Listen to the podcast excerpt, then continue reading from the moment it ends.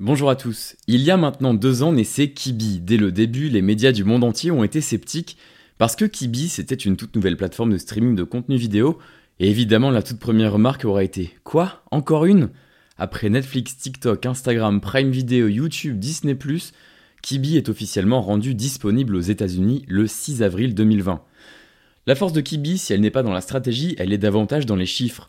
En effet, elle a réussi à lever dans un enthousiasme généralisé presque 2 milliards de dollars auprès de poids lourds du divertissement, dont NBC, Sony Pictures et Walt Disney, rien que ça. L'autre force était le carnet d'adresses visiblement bien rempli de son fondateur, Jeffrey Katzenberg.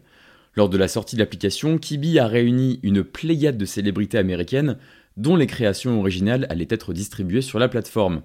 Chance the Rapper, James Corden, Tom Cruise, Steph Curry, LeBron James, Zac Efron, la liste est énorme. Au niveau des formats à proprement parler, Kibi ce sont des vidéos d'une dizaine de minutes maximum à regarder au choix en format horizontal ou vertical. Une sorte de TikTok au budget monstrueux avec toutes tes stars préférées.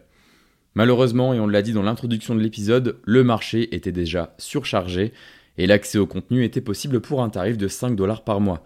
Autant dire que peu de consommateurs ont été convaincus par l'offre qui n'a même pas eu le temps d'arriver en France. L'application était pour le moment uniquement disponible aux États-Unis et au Canada et rassemblait un peu moins d'un million d'utilisateurs actifs par mois.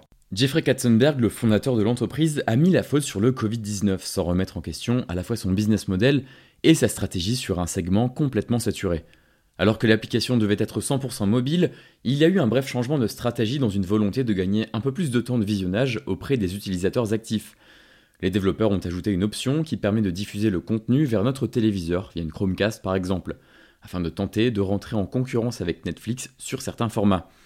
Avec un calendrier de production qui est totalement arrêté depuis le début de la pandémie et dans l'impossibilité de débuter de nouveaux tournages, l'avenir s'annonce très très sombre pour la startup.